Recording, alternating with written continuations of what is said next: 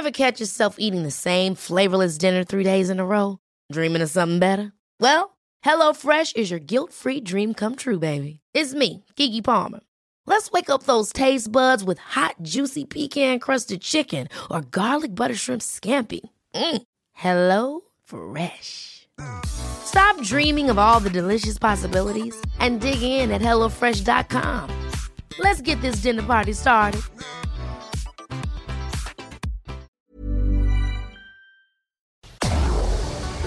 Tarde a tarde, lo que necesitas saber de forma ligera, con un tono accesible. Solórzano, el referente informativo.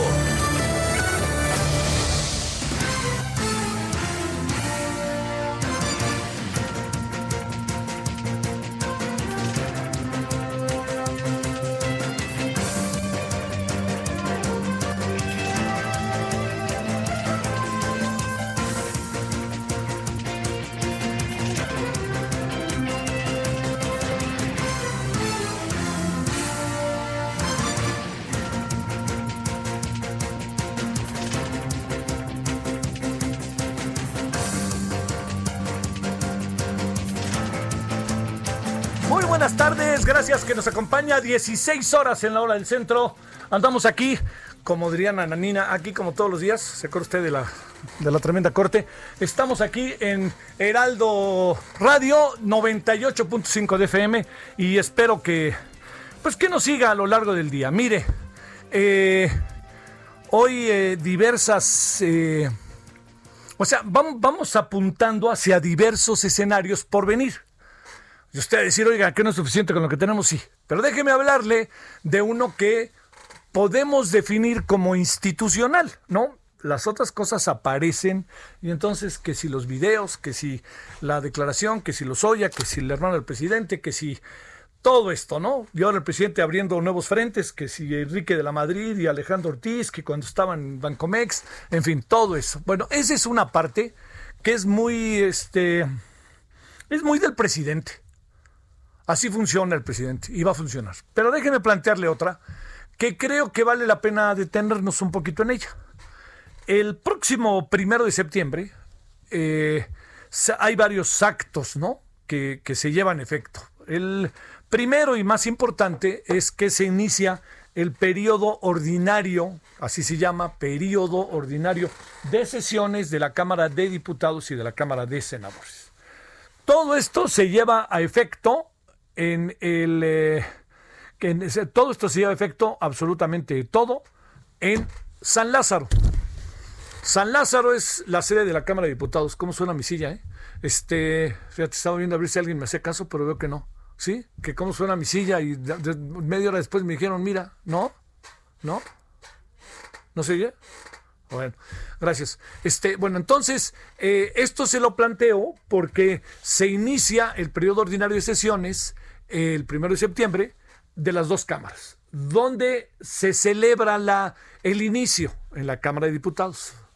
La Cámara de Diputados, como usted sabe, tiene 500 diputados, entre los de mayoría y entre los de proporcional. Bueno, todo esto, ¿hacia dónde nos lleva ahora? Nos lleva a que se presenta cada partido político, usted va a decir otra vez ya qué flojera, bueno, cada partido político presenta sus llamados posicionamientos. Estos, ¿cómo son? Se presentan entre 10 minutos, algunos se alargan y se dicen eh, infinidad de tropelías, como luego dicen, este, y van del que menos votos tiene al que más votos tiene. Entonces empezará, supongo, el PES y terminará Morena. Esto significa que es la representación que tienen en la Cámara de, en, las cámaras y sobre todo el número de votos que tuvieron en el pasado proceso electoral. Eh, es todo lo que hay. Pero antes se instala la sesión, que esto es para que usted lo, lo conozca y lo vea, se instala la sesión y en la instalación se hace una pausa y se van a un salón conjunto de la Cámara de Diputados en donde seguramente la titular de gobernación entregará el informe del presidente López Obrador. El presidente anda haciendo por todos lados anda, ¿no? Ya ve, este, está, se, mete de manera bastante sagaz en el imaginario colectivo.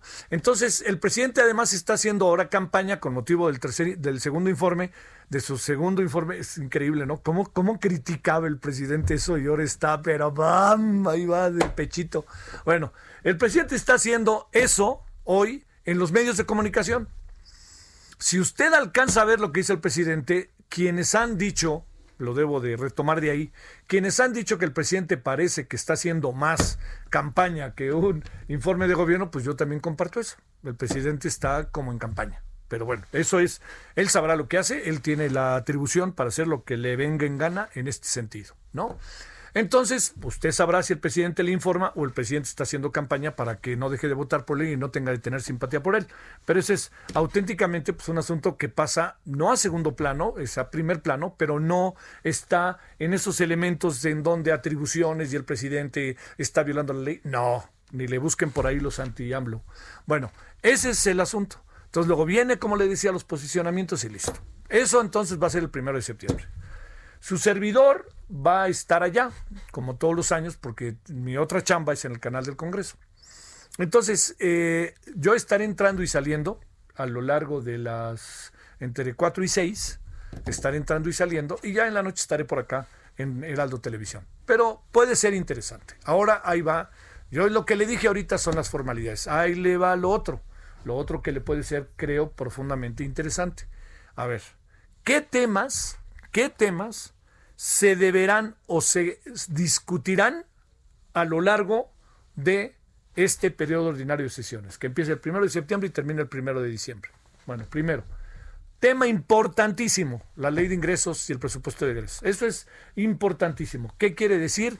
Los diputados van a hacer, el presidente presenta su, este, su propuesta, Hacienda, y entonces se discute si esta presentación qué sobra, qué falta o qué se tiene que hacer.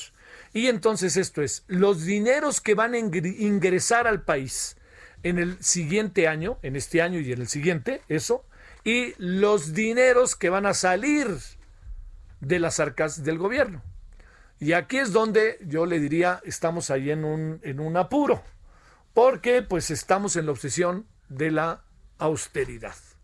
Entonces, es muy importante que los legisladores revisen y vean a dónde va el dinero. A ver, el dinero, pregunto, ¿va a ir a salud o no? ¿Va a ir a educación o no?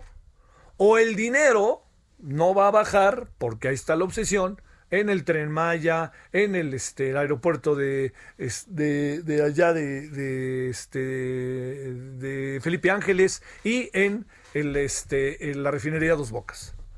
Ayer el presidente presentó una fotografía, una, grabación que evidentemente le dijeron, oiga, vamos a fregarnos a alguien, y ahí va.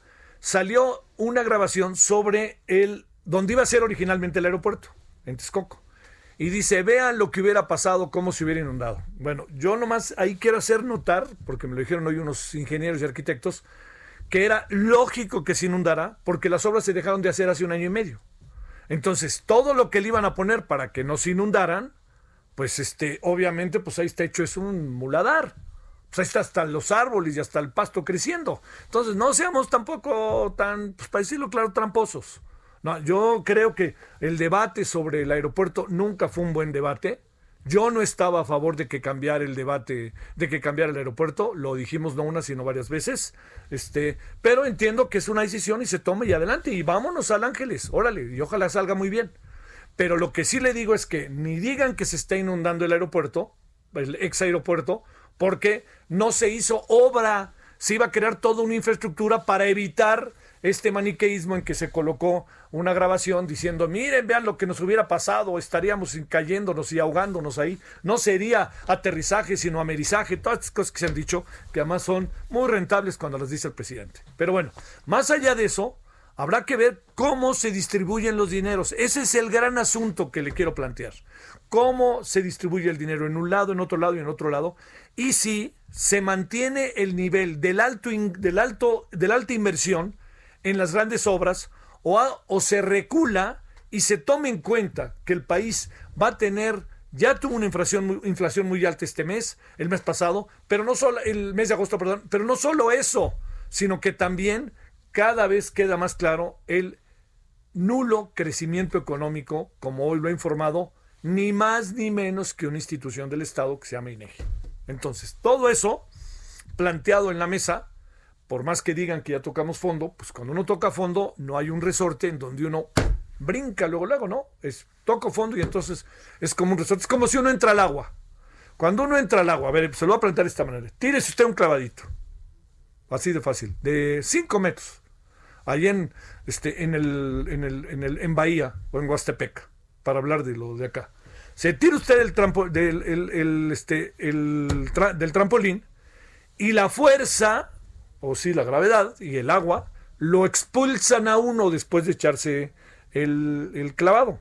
O sea, si uno se tira paradito, uno cae y ya que ya llegó, puede tocar el, el, piso. Uno se puede impulsar con el piso y sale. O la misma fuerza, el misma agua ayuda a que usted salga y, y, flote o bueno, o se vuelva loco, ¿no? Ya que tomó la decisión de tirarse, que yo una vez me tiré ahí en una olimpiada padrísimo. Bueno, pero todo esto se lo cuento porque así de fácil lo que acabó sucediendo fue que ante esa circunstancia que se estaba que se está viviendo respecto al que ya tocamos fondo, aquí hay que ver cómo salimos del fondo. Ese es el gran asunto, no es que haya, insisto, un resorte. Entonces, ahí es cuando se convierte en algo importantísimo ver cómo gastamos los dineros.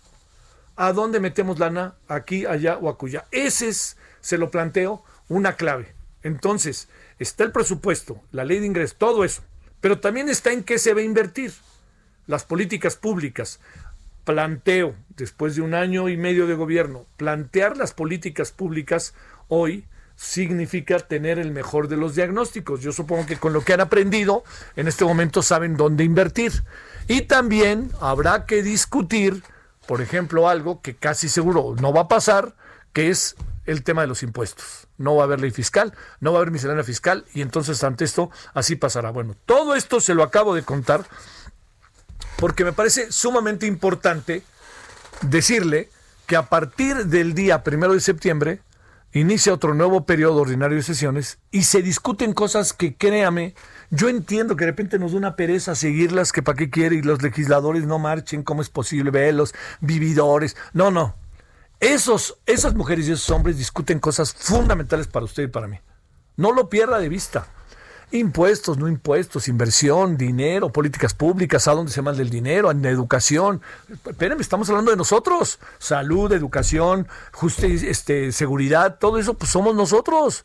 Entonces, ¿hacia dónde lo invierten? Y yo diría, no solamente se trata hacia dónde lo invierten, sino cómo lo gastan, ya que se metió el dinero en esas áreas. Bueno, todo esto se lo cuento porque el próximo día, martes, primero de septiembre, que inicia el periodo ordinario de sesiones, a partir de ese momento se echan a andar muchas nuevas cosas.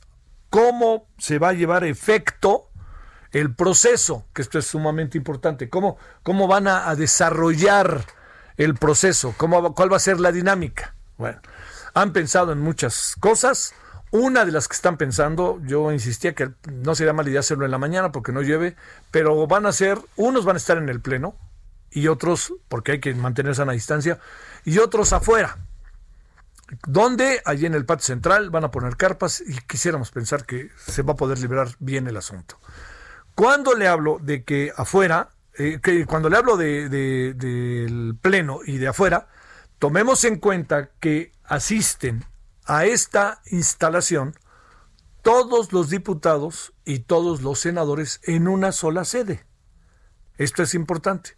No importa tanto quien presente el informe, quien lleve el informe. ¿Por qué? Porque si lo lleva la secretaria de Gobernación, como podría ser el caso, es seguro, o Hacienda, alguna cosa así, lo llevan y lo entregan y se van. Y además, pues ellos llegan en un auto, se bajan, caminan, los recibe una comisión y colorín colorado. Bueno, todo eso que le planteo es lo que hoy está en este momento sobre la mesa como un asunto para no perder de vista dentro de la, de la, de los, la lucha por la lucha de los videos. Uno.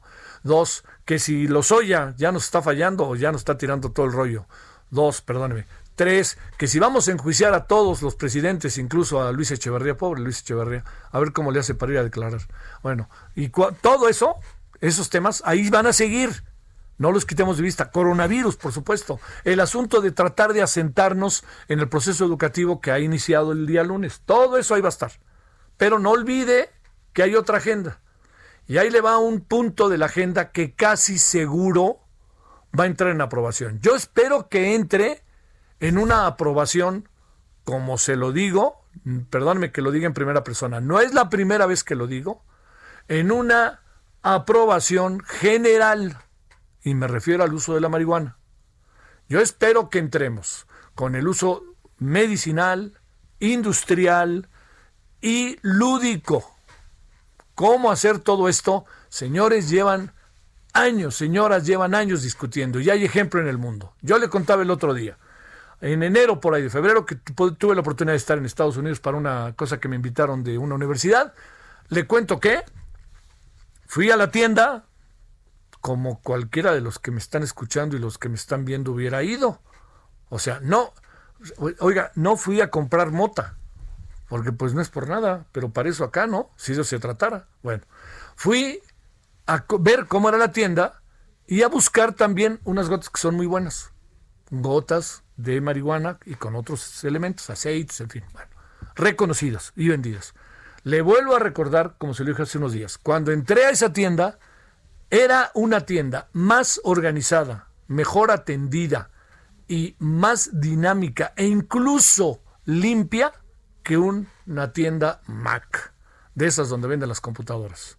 Uno entraba, primero se identificaba, una identificación oficial, licencia, pasaporte, en fin. Segundo, uno daba el número del teléfono. Entonces yo dije, ¿para qué les va el teléfono? Y entonces les di el teléfono y entonces, para que nadie oiga en este momento que pase Javier Solórzano a la, a la 4, no, a la ventanilla 4, no, se da el número del teléfono y entonces se guarda la discusión que cada quien quisiera tener. Entonces uno ve, mi teléfono termina ta, ta, ta, ta, oiga, yo voy y vas a la, va uno a la ventanilla 4. La ventanilla 4 atiende un tipo verdaderamente sensacional. O sea, tiene toda la información, ellas y ellas, con una playera roja, que padrísima. Bueno, y ya que estamos en todo eso, y ya que terminó todo eso, este resulta resulta que entra uno y ya que uno entró a la, a la famosa tienda, este uno le dice, la persona le dice qué es lo que usted necesita y cuáles son sus necesidades. Y colorín colorado. Sale uno, le dan el producto en la puerta, uno paga y vámonos. Bueno, eso se puede hacer y puede ser para un país como el nuestro importantísimo. ¿Por qué razón? Porque tenemos una industria en ciernes. Y para la marihuana que hay en el país y para la marihuana que se puede industrializar en el país y hacer todo lo que estamos refiriendo a través de procesos eh, controlados por el Estado, créame que entra una cantidad de dinero inimaginable.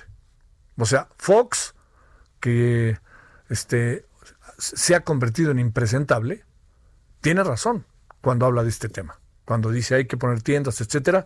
Entonces, pues mire, dan ganas de poner una tienda, de ir adelantándose, ¿no? Para ver qué es lo que sucede. Bueno, todo eso entonces a discutirse el próximo a partir del próximo primero de septiembre. Y por supuesto que ese mismo primero de septiembre va a haber asuntos que van a aparecer. Por ejemplo, la desaparición de los 43 estudiantes de la Normal Isidro Burgos. Por ejemplo, qué pasó 10 años después con los 72 migrantes que fueron ultimados en San Fernando, Tamaulipas. ¿Qué ha pasado con las matanzas otras que ha habido, los desaparecidos? Eso va a ser tema constante. Y eso sí lo van a meter en la agenda. Bueno.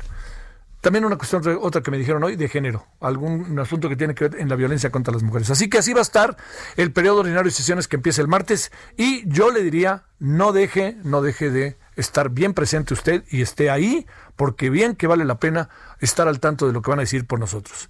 Y bueno, un asunto previo a ir a conversar con Vidulfo Rosales es el siguiente. Le quiero decir que se está jugando, como usted sabe, en una como le llaman cápsula, ¿no? En una, este, en, un lugar totalmente aislado. Eh, se está jugando en este momento eh, las semifinales, eh, las cuartas semifinales y finales del básquetbol de los Estados Unidos profesional. Un equipo que es muy importante, que se llama los Bucks de Milwaukee, hoy decidieron no jugar el quinto partido debido, tal cual dice ESPN, debido a una protesta así tal cual, por el ataque a un eh, afroamericano en la ciudad. Así que ahí lo tiene usted, mire, ahí está. Eh, Box Magic Rogan, aquí está, aquí está, ¿no? Dice, es pospuesto eh, pues debido al ataque a un afroamericano. Es muy importante porque detrás de esta de este básquetbol profesional, pues imagínense todo lo que se juega en términos de del deporte y del dinero. Bueno, vámonos a las 16 con 19 en la hora del centro. Solórzano, el referente informativo.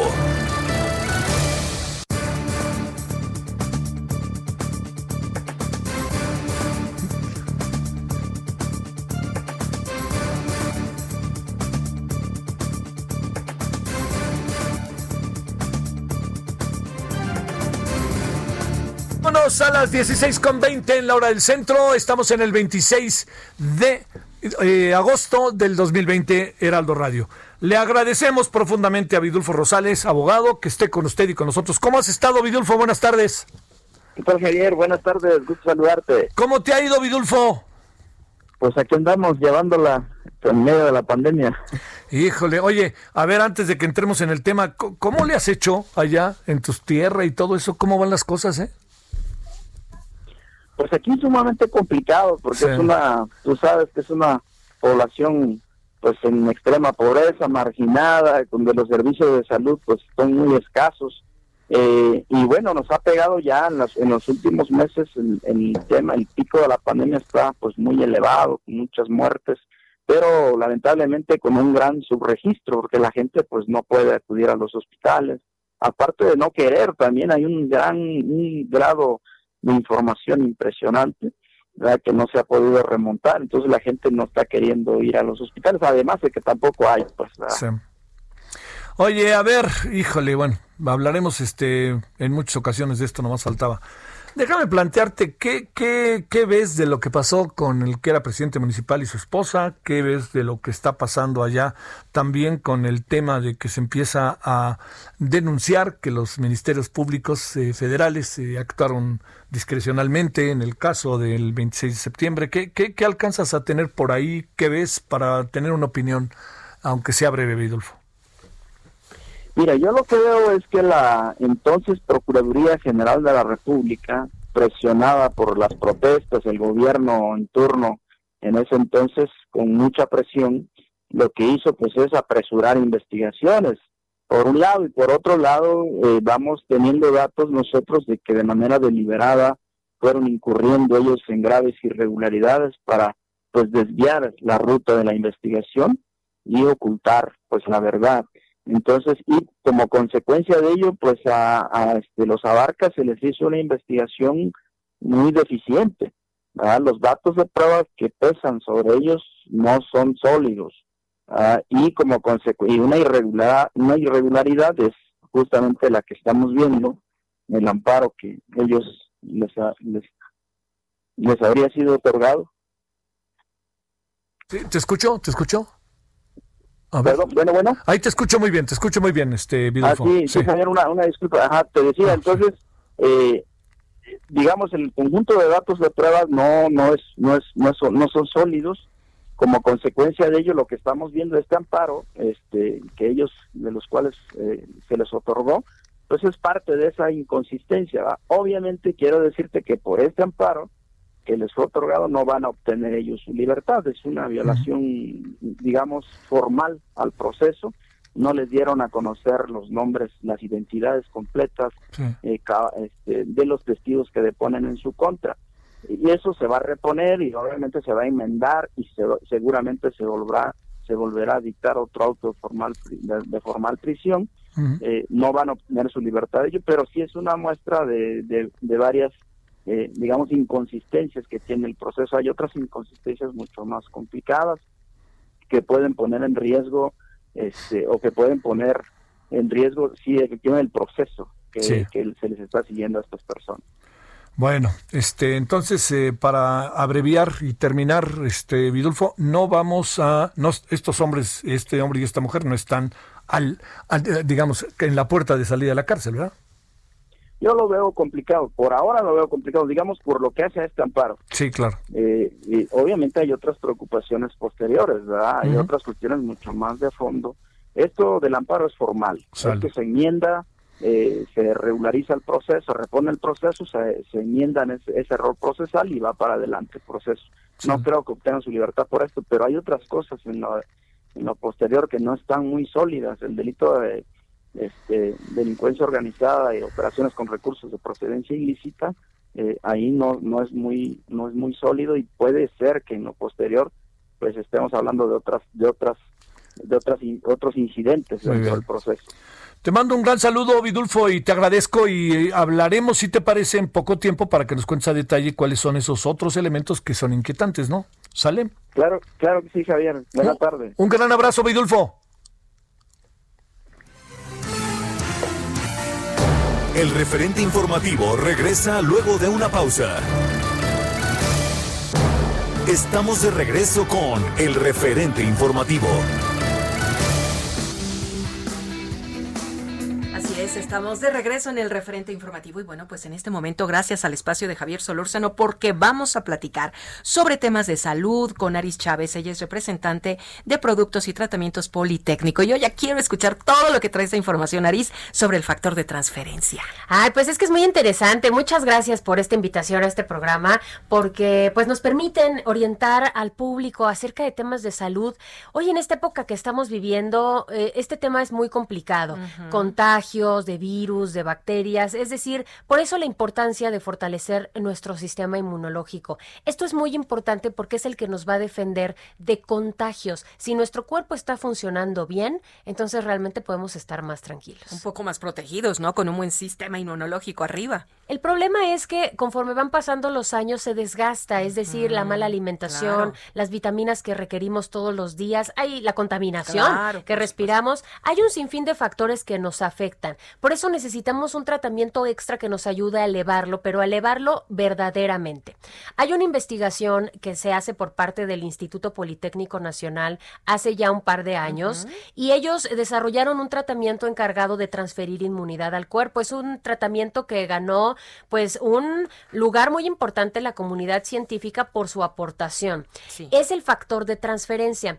Este tratamiento es muy sencillo de tomar y sobre todo actúa muy rápido. Fortalece nuestro sistema inmunológico hasta en un 470%. Guau. Lo que esto significa en el organismo es que vamos a crear una barrera protectora que vuelve mucho más difícil un contagio. Esto es una noticia extraordinaria para nosotros y en estos temas de salud actuales, mejor. Claro, Aris, ¿y quiénes pueden tomar este tratamiento? ¿Qué enfermedades se pueden tratar? Un poquito más al respecto. Nosotros tratamos diversas enfermedades con resultados extraordinarios. Es decir, tenemos dos tipos de pacientes, los que tienen, digamos, una salud, entre comillas, óptima, pero bueno, en la actualidad quieren estar súper protegidos. Sí, claro. Pero también nos ayuda a prevenir y tratar enfermedades diversas. Enfermedades crónico-degenerativas y autoinmunes, como es cáncer, como es eh, diabetes, lupus, funciona extraordinariamente en el VIH, por ejemplo, herpes zóster, artritis reumatoide, las alergias desaparecen, asma, enfermedades respiratorias, incluyendo, por supuesto, influenza, bronquitis y pulmonía. Actualmente también lo estamos administrando en pacientes con COVID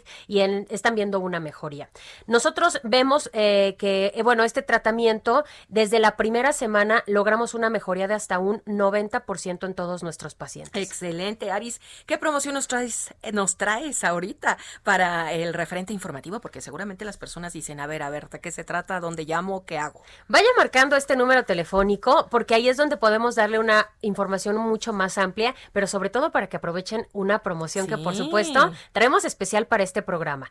El 55 56 49 44 44. Va más lentecito para que lo alcancen a notar. Ok. 55 56 49 44 44. ¿Y cuál es la promo? Es un paquete de seis dosis de factor de transferencia, es una diaria, no tiene efectos secundarios, puede tomarlo toda la familia. Sí. Tenemos pacientes bebés, personas de la tercera edad, eh, es Maduras, indistinto. jóvenes, de todo, ¿no? Sí, y Este paquete tiene un costo de 1.800 pesos, pero atención porque si marca ahorita, yo le voy a regalar 12 dosis adicionales gratis. Es decir... Ok, a ver, no, dime, dime. En total son 18 tomas al precio de 6. Y esto yo les quiero decir a mis queridos amigos que podemos compartirlo con la familia, con la pareja, con los amigos, porque imagínate, 18 tomas de factor de transferencia sí se pueden compartir. Sí, es un tratamiento que alcanza perfectamente para dos personas, pero eso no es todo. En este paquete, escuche bien porque le va vamos a incluir además una careta de máxima protección, una mascarilla N95 que tiene un grado hospitalario y un gel antibacterial que está muy especial porque este tiene 70% de alcohol y es aprobado por la FDA. Todos estos regalos únicamente pagando el día de hoy 1.800 pesos, que es el precio de solamente seis dosis de factor de transferencia. De un tratamiento y ahorita nos vamos a llevar 12 dosis más, 18 en total.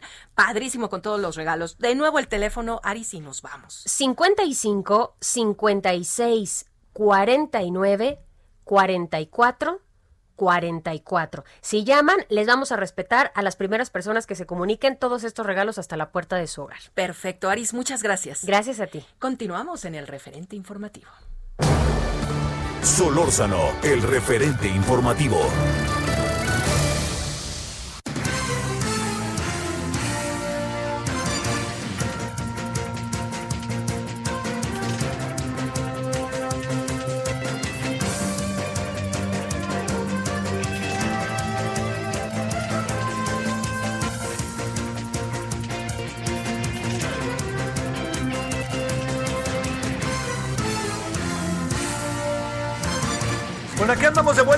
Las 16 con 35 en la hora del centro, en este 25 de, en este 25 de, de agosto del 2020. Bueno, vamos a cambiar de sillas, ¿sí? Estamos cambiando sillas aquí para que estén más cómodo. Bueno, eh, déjeme decirle que eh, ayer Germán Medrano nos aventó ahí una información que a mí me llamó muchísimo la atención. Tenía que ver con la forma en que está actuando Morena en el Congreso local, en donde, por cierto, no gobierna Morena, gobierna el Congreso, pero no la gubernatura. Entonces, para que nos dé más detalles y luego le entremos a hablar del asunto, vamos a iniciar de nuevo con Germán Medrano, le mandamos saludo con mucho calor que está haciendo allá en la maravillosa La Paz. Y adelante, mi querido Germán, te saludo con gusto, buenas tardes. ¿Qué tal? Muy buenas tardes, eh, Javier. Efectivamente, pues estamos aquí a más de 40 grados saludándote con el gusto de siempre. Mira, el día de hoy fue un día de trabajo aquí en el Congreso de Baja California Sur. Estuvo la, alcaldesa, la alcaldesa de Los Cabos, Armida Castro, eh, pues con los, con los representantes de las comisiones que tienen que ver con este proyecto parado completamente por la situación del Congreso de la desaladora de Los Cabos. En eso, pues bueno, fue la agenda del día de hoy aquí en la capital del estado. Y bueno, eh, al parecer hay muchas dudas todavía de algunos diputados eh, sobre el mismo tema del, de, cómo se va a desenvolver eh, la desaladora para los cabos, este proyecto que autorizó el presidente en su más reciente visita. Y la otra duda importante es en los tiempos que, pues bueno, se va a destrabar esta situación del Congreso del Estado para que dé su autorización a fin de que esta, pues ya empiece a construirse. cabe destacar, Javier, que la construcción no es de un día para otro, y se tienen que tener listos todos los documentos necesarios para que no haya problemas, eh, pues ahora sí que en los tres niveles de gobierno para su eh, funcionamiento. Este es uno de los proyectos más importantes del Estado que está siendo afectado gravemente por la situación del Congreso, la cual hasta ahorita, pues eh, como ya lo comentamos, está a la espera de la resolución de este juez federal, propio ahí de la Suprema Corte de Justicia, para pues dar, dar ya el fallo final a esta controversia, Javier. ¿Qué supones, mi querido Germán, que va a acabar pasando? Eh, mira, los tiempos son muy estrictos en relación a los dineros de la Secretaría de Hacienda. Eh, hay documentos que tienen algunas eh, caducidades y por lo tanto se corre el riesgo de que el proyecto pudiese, pudiese pasar ya a un ambiente político en donde ahí sí va a haber frenos muy importantes de algunas eh, de algunas eh, bancadas, pero pues bueno, eh, esperemos, y fue lo que dijo la alcaldesa en entrevista el día de hoy, que todos ahorita como el día de hoy están, vayan en la misma línea autorizando esto y que todo salga en positivo, porque finalmente es, un, es, un, es un bien muy necesario para Baja California Sur, que estamos rodeados de agua y que una desaladora, por supuesto, viene a solucionar el problema. Eh, eh, viene a solucionar este problema del municipio de Los Cabos, que ya es más grande el municipio de Los Cabos en población que la propia capital del estado, Javier. ¿Cómo ves? Oye, es que, a ver, el municipio de Los Cabos junta Los Cabos y San José, ¿verdad? Sí, están unidos por una por un corredor turístico en donde ahorita ya cada vez hay más hoteles en este corredor y pues va a llegar el momento en el que pues ya va a ser uno solo. Sí, eh, claro. Eh, eh, es demasiada la población hotelera que ya está llegando a Los Cabos a invertir, afortunadamente, y ahí Los Cabos necesitan esa, ese proyecto porque tiene más población y aparte es el municipio de Baja California Sur que más le aporta al Producto Interno Bruto del Estado por medio del turismo, Javier. A ver, déjame nomás hacer una pregunta sobre esto, que ahora vamos a platicar con el licenciado Arturo Rubio Ruiz, que conoces. Este, la, la, lo que te quería preguntar era esto para cerrar. Eh, tarde que temprano se van a tener que dividir en dos municipios, ¿no? ¿O tú qué crees? Eh, sí, ha habido voces muy intentos. Eh, encontradas justamente para dividirse en dos. Sin embargo, ahora sí que yo, yo creo que la población eh, hotelera eh, no, lo, no lo va a dejar eh, aquí, tanto San José del Cabo como Cabo San Lucas, que son las dos grandes delegaciones, están recibiendo, pues ahora sí que todos los insumos, los ingresos del Estado, la mayor parte de estos, y se dijo en algún momento que Todos Santos pudiera formar parte también de eh, un municipio que pudiera eh, ser San José del Cabo Todos Santos. Esa es una de los de los de los sueños guajiros no, que no creo yo que se cristalice mucho porque Todos Santos no lo quiere soltar el alcalde de La Paz, que es Rubén Muñoz. Oye, pero te diría, en términos geográficos, pues está más cerca La Paz que Cabo San Lucas de, y San José del Cabo de, de, este, de Todos Santos, ¿no? Sí, efectivamente, ese ha sido el argumento principal del alcalde de La Paz eh, sobre la cercanía que tiene con, con, la capital del estado y por supuesto también eh, la producción de ahí que se, que se, que se, que se realiza de hortalizas y de todo lo que conocemos, las playas, eh, se está dividiendo y está creciendo cada vez más entre el consumo de La Paz y el consumo de Los Cabos. Entonces, sí, la cercanía también, el acueducto que está muy cerca de ahí en el Carrizal, el surte de agua, la Sierra de la Laguna también, que cuando llueve eh, acrecenta también los acuíferos de esa zona, eh, son parte de La Paz. Entonces, pues finalmente eh, es, el que quede afuera de La Paz, yo creo que sí está muy lejana esa situación, pero el municipio de Los Cabos siempre ha peleado por que Cabo San Lucas sea un municipio distinto. Sí. Pero tampoco lo quieren soltar porque Cabo San Lucas es el que mayor ingreso tiene en relación al, al sector turístico, por arriba, un poquito por arriba de San José del Cabo témome que no vamos a ver en nuestras vidas eh, que esto pueda pasar todavía. Oye, ¿Pescadores es de San José del Cabo o, de La Paz o de Cabo San, o de, qué municipio es? Es el Pescadero. Pescadero, perdón. El pescadero es, corresponde al municipio de La Paz. De La Paz, que está pegadito a Todos Santos.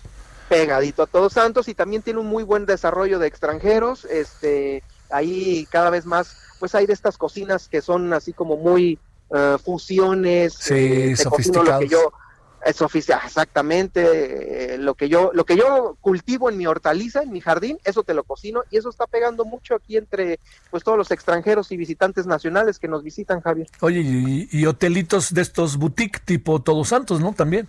Ah por supuesto sí. Fíjate que cada vez más es el es el sector hotelero que está apostándole a esto porque eh, el europeo está viendo cada vez más aquí a Baja California Sur eh, y es lo que le gusta, no es el gran turismo estadounidense que busca los grandes hoteles y el all inclusive y todo esto, no, aquí este se ha visto más tráfico eh, europeo y turismo de aventura que viene justamente a estas veredas, a estas montañas, a esta eh, a estos buceos que hay en el, en el, aquí en el Pacífico, lo, que, lo cual se está disfrutando muchísimo. Y pues bueno, te invitamos a ti y a todo el auditorio para que pues, ya nos visiten y no dejen eh, de conocer este paraíso, Javier. ¿Qué ando haciendo yo aquí, Chihuahuas? ¿Hace cuánto que no voy por allá tan bonito? Bueno, muchas gracias, mi querido Germán. Te mando un gran abrazo. Como siempre, igual saludos allá hasta La Paz, Baja California Sur. Son ahora las eh, 16 con 43 en la hora del centro. Solórzano, el referente informativo.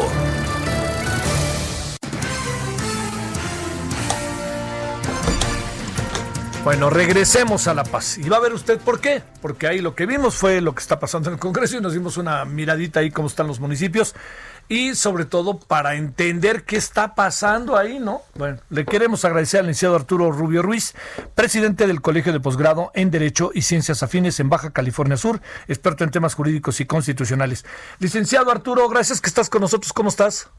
Eh, Javier, buenas tardes. Eh, Muchas gracias, eh, gracias Arturo. A ver, ¿Cómo podríamos poner, si me permites, en una especie de ABC lo que está pasando en el Congreso? Porque uno, pues uno, ya ves ahorita la plática que tenemos con Germán, pues es un lugar bellísimo, es un lugar que uno, pues digo, hay problemas, no lo dudo, pero es el turismo, que no sé qué, pero hay un Congreso y hay un gobernador y de repente estas son las decisiones que se toman ahí que tienen que ver con lo otro de lo que estábamos hablando.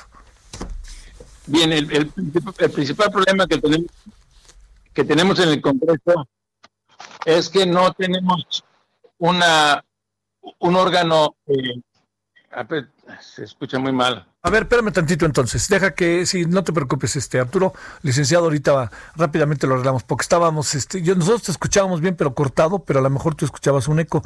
Entonces aquí, inmediatamente, ¿ahora me escuchas mejor, Arturo? se escucha mucho, mucho mejor, sí. Sale, adelante. Eh, sí, mira, el, el, el problema que tenemos en el Congreso local es que llegó gente sin eh, preparación, sin capacitación, sin vocación política a tomar un cargo para el cual no estaban preparados.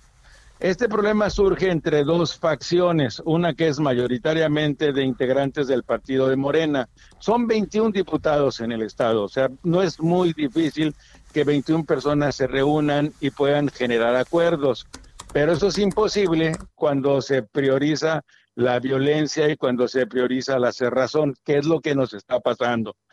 En marzo, y con el pretexto de la, de la pandemia, surgió el problema. La mesa directiva en aquel tiempo estaba en manos eh, de diputados que no pertenecen a Morena y decretaron un receso en tanto por cuestiones sanitarias. A los señores de Morena no les gustó esa determinación, y fuera de procedimiento llevaron a cabo una sesión, removieron a la mesa eh, directiva que estaba, nombraron nueva mesa directiva y ahí empezó el caos. Tenemos en el Estado dos mesas directivas que tienen facultades de decisión y que una de las dos es ilegal. Entonces, en lugar de sentarse y negociar, Javier, cometieron el error de plantearle el asunto a la Suprema Corte la Suprema Corte tiene por política no escrita el no resolver problemas domésticos. Entonces, la Corte lo que ha estado haciendo es alargando y alargando la resolución de este problema. Y eso ha generado un vacío legal. Hay una suspensión decretada por las controversias planteadas tanto por el gobernador, que el gobernador dice, oye, pues, ¿cuál de ¿a cuál de las dos mesas le hago caso? Como no sé a cuál de las dos le hago caso, suspendo labores, no publico nada y espero a que la Corte me diga a quién le hago caso. Y los diputados que integran una mesa y la otra no han sido capaces de sentarse a resolver en la vía interna la problemática que ellos mismos generaron.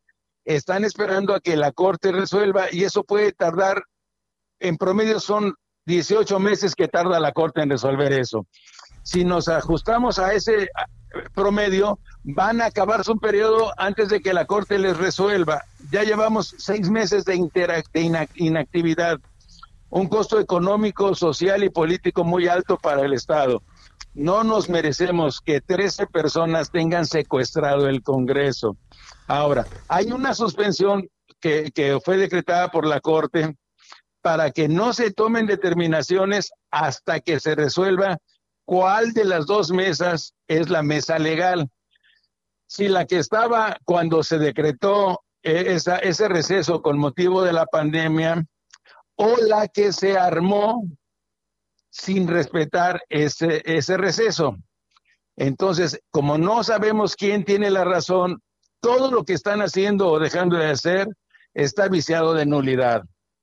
Este fin de semana en un ejercicio de violación a la suspensión, tomaron, eh, eh, llevaron a cabo una especie de juicio político y, retiraron del encargo a los ocho diputados que forman eh, la otra mesa directiva. En un grupo son ocho, en el, en el otro, la mayoría de Morena, son trece. Los trece, este fin de semana, aún existiendo una suspensión decretada por la, por la Suprema Corte y por un juez de distrito, los removieron en un juicio político ilegal y lo removieron. Ahora entonces tenemos el problema de que no solo es nulo lo que haga eh, el, lo que se haga en el Congreso, sino que además ya se llegó al delito de violación a una suspensión, es decir, un desacato.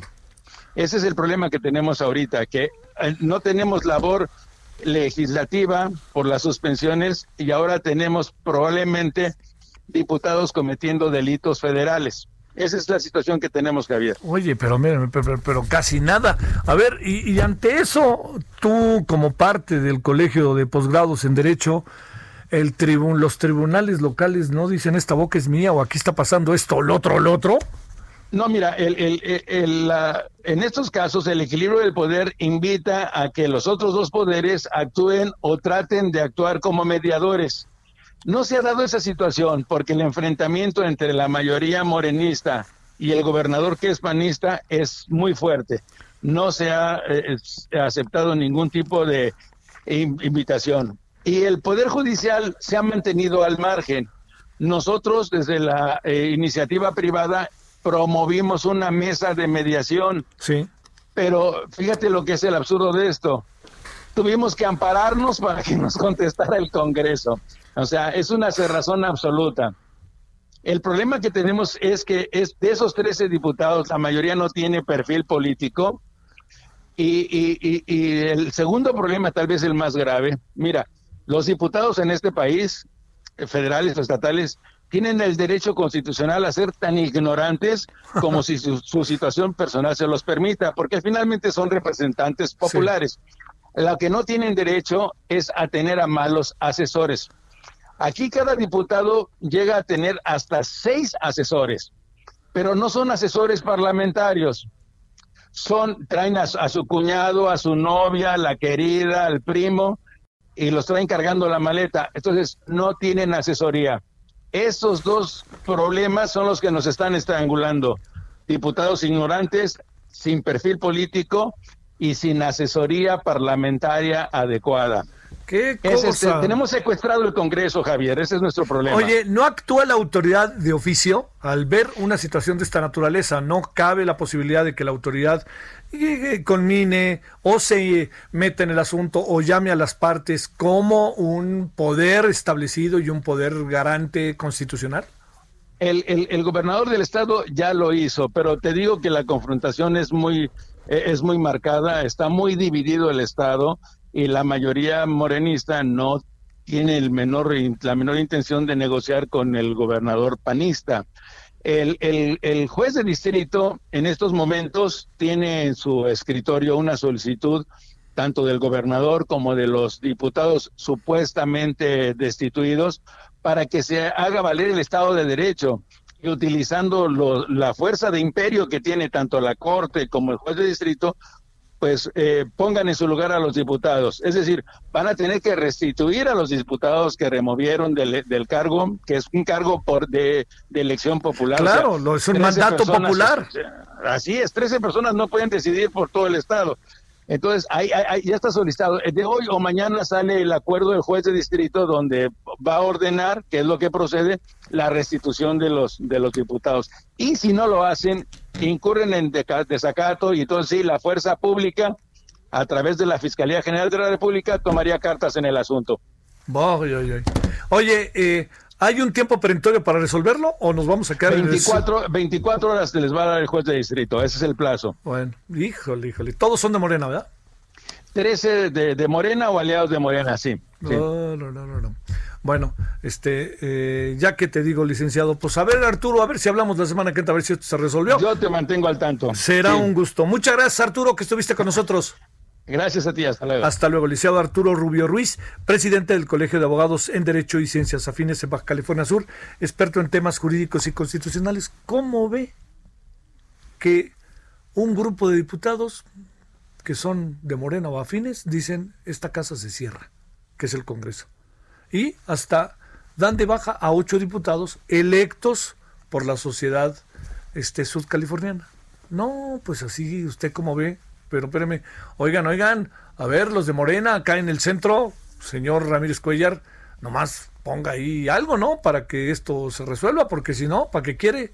Esto es algo que me parece en verdad, en verdad, en verdad importante que no pase por alto, que se quede ahí, que esté enfrente y que se resuelva, porque así van a estar de todas, todas, ¿no? Bueno, vámonos a las 16.54 en hora del centro, vamos a terminar la primera hora de la emisión de este día.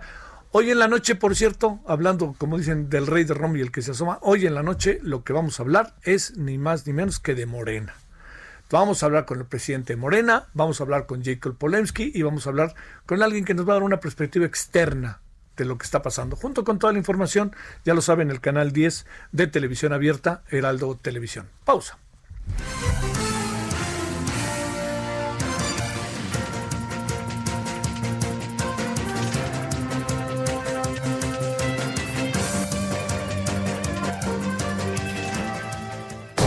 El referente informativo regresa luego de una pausa.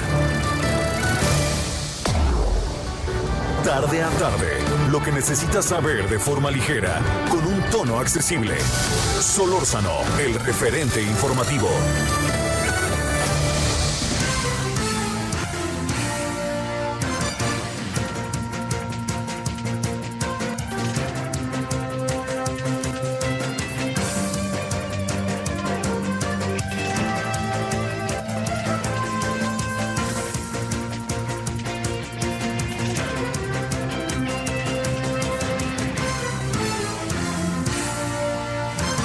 17 horas en la hora del centro en este día 26 de octubre.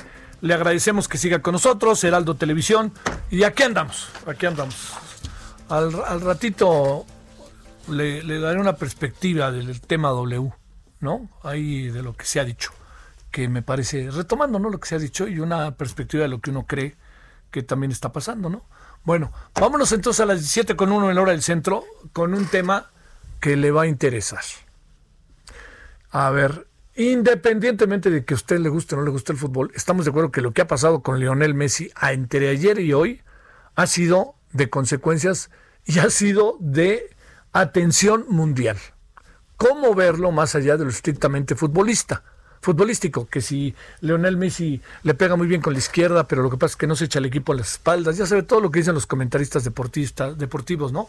Que dicen, no, no, lo que importa, este, el rival también cuenta, lo marcaron y no lo dejaron salir porque el equipo tenía una formación de 3-5-4 y entonces iba solo, todas estas cosas que inventan, tan divertido que es el fútbol per se.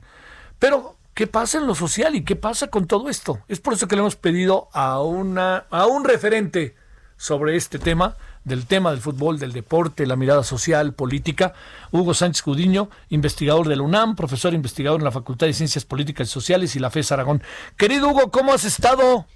Eh, maestro Javier Solórzano, mucho gusto en saludarte. Muy bien, pues aquí viendo este eh, fenómeno que ha simbrado a toda la industria global del fútbol y que tiene inquietos a los fans de, del Barcelona, pero también a los fans de los equipos más importantes de el primer nivel elitista de este deporte tan importante que es el fútbol soccer. Sí. Oye, ¿sabes qué estaba viendo ahorita antes de llegar acá a, la estación? Ofrecen 177 millones, es un dineral. 177 millones de, de euros. De, de, euros. De euros. ¿Qué pues. A ver. Sí, eh, eh, es el, fenómeno, e, es, curioso porque de alguna manera estamos ya en el mundo globalizado, en esta sociedad red, en esta era del interfaz futbolístico en el que los aficionados están conectados pues casi las 24 horas del día al internet viendo vida y milagros de sus, de sus ídolos futbolísticos, pero Messi parecería que es un futbolista que rompió una parte de ese paradigma globalizado del fútbol que prioriza lo pragmático, la velocidad, la fuerza y el fútbol un poquito poco feo, poco escénico. y Messi es todo lo contrario, ¿no? Es, la alegría, la fantasía, incluso la osadía. Y bueno, sin embargo, se articulan ambos, ambos fenómenos, las cualidades hasta cierto punto eh, mágicas y fantásticas de este jugador argentino y pues el gran negocio lo va como ahorita los maestros Solorzano, esa cifra estratosférica, yo creo que capaz de salvar la crisis de cualquier país de los nuestros en América Latina. Imagínate cómo nos cayeran. Oye, ¿y viste que el presidente hoy hasta Alan Pulido le respondió, ¿no? Dijo, ¿qué se trae ese señor? Los sueldos estratosféricos de los futbolistas. Pues es que, a ver, Hugo, ¿estoy exagerando o eso les pagan porque eso y mucho más les hacen ganar, ¿no? Sí, además, pues es parte de una industria multinacional que mueve no solo este el balón, los estadios, sino millones de productos y servicios que gravitan sobre este deporte que obviamente eh, generan, yo creo que el triple o el quíntuple de lo que ganan las grandes estrellas, las grandes dominarias, aunque bueno, los salarios de los futbolistas estándar, digámoslo así, también son salarios muy altos, pero responden a la riqueza de esta industria. ¿Cómo, vemos el asunto? A ver, entremos, este, yo me fui adelantando con preguntas que te hice, perdón Hugo, pero ¿cómo, ¿cómo podemos ver el asunto? ¿Cómo lo podemos mirar desde varios ámbitos? El social, el económico, el deportivo, este, el que un futbolista conocido como la pulga, que eso también habla también de, su, de su físico y cómo puede trascender tanto, ¿no? A ver, ¿cómo ves las cosas? digamos, a ver, eh, eh, diría, el editorial de Hugo Sánchez Gudiño sobre el tema de Messi, ¿cómo la ve? Pues eh, se podría decir que podríamos titularlo la épica y la lírica de la pulga, ¿no? Este ídolo que de alguna manera como bien relataba Galeano, un buen día la diosa del viento besó el pie de este futbolista y nace el ídolo del fútbol, nace el, joven este que abraza una pelota, que la acaricia, que la seduce, que la hace brillar y que de alguna manera este brillo le genera un diálogo, porque la pelota también lo busca, lo reconoce, lo necesita, y en ese diálogo que se da de esta pulga con la pilota también es un diálogo que involucra millones de fanáticos en todo el mundo, pero también en algún momento el ídolo, eh, pues esa, eh, esa brillantez el ídolo también entra en un proceso de crisis y al entrar en ese proceso de crisis, el ciclo de vida del ídolo es muy pequeño, a veces es muy breve, aunque aquí estamos hablando casi de más de una década, y que finalmente ya ahorita a un punto crítico parecería que el, ciclo se cierra, eh, porque Barcelona y Messi pues son uno mismo, eh, es un dúo que ha generado toda esta gran, eh, esta gran gloria porque no hay que perder de vista que Barcelona y Messi también son un proyecto de vida, un proyecto existencial, una filosofía, no solo futbolística, sino también una filosofía de vida.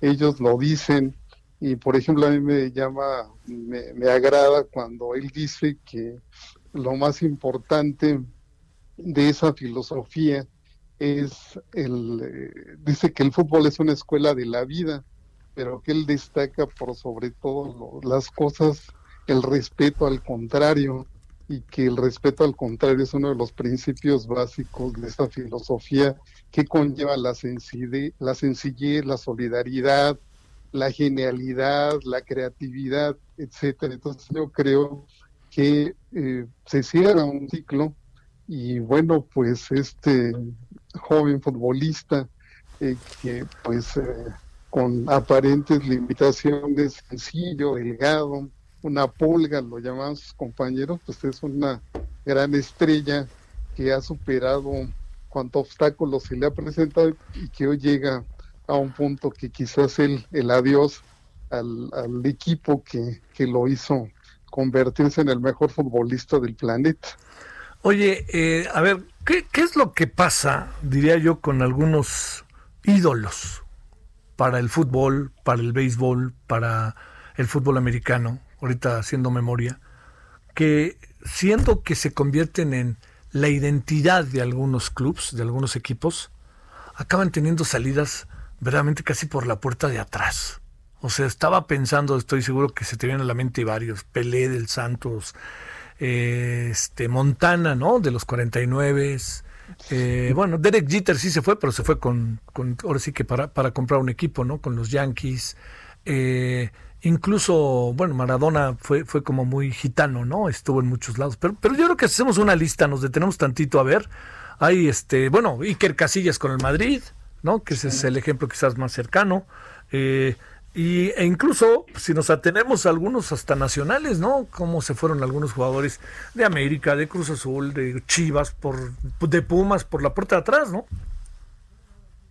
Sí, hay como una historia dramática en su ascenso, pero también en el momento de esta de estas salidas que probablemente ellos no lo planearon ni lo pensaron. Yo creo que aquí se tiene que ver mucho con lo ocurrido hace pues 11 días con este bochornoso partido ante el Bayern Múnich. Me parece que allí es donde eh, se juega este futuro y este desenlace, que ese es también un rasgo que tiene el fútbol, ese, eh, eh, esa velocidad con la que se mueve tanto en la cancha como fuera de ella.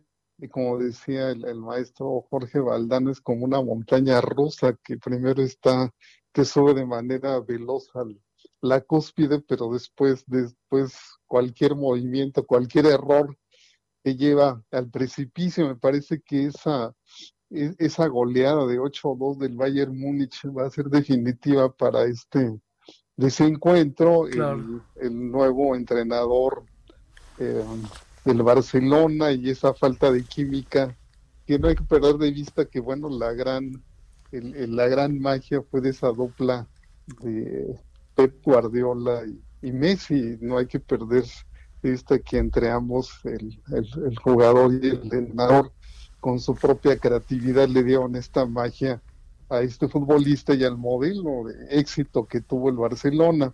Ahora pues llega un, un nuevo entrenador con una visión distinta, con un mensaje distinto que choca con esta superestrella y bueno, pues tenemos este desenlace muy melodramático. Sí, cómo, ¿no? Muy, muy a la Argentina, por cierto. ¿eh?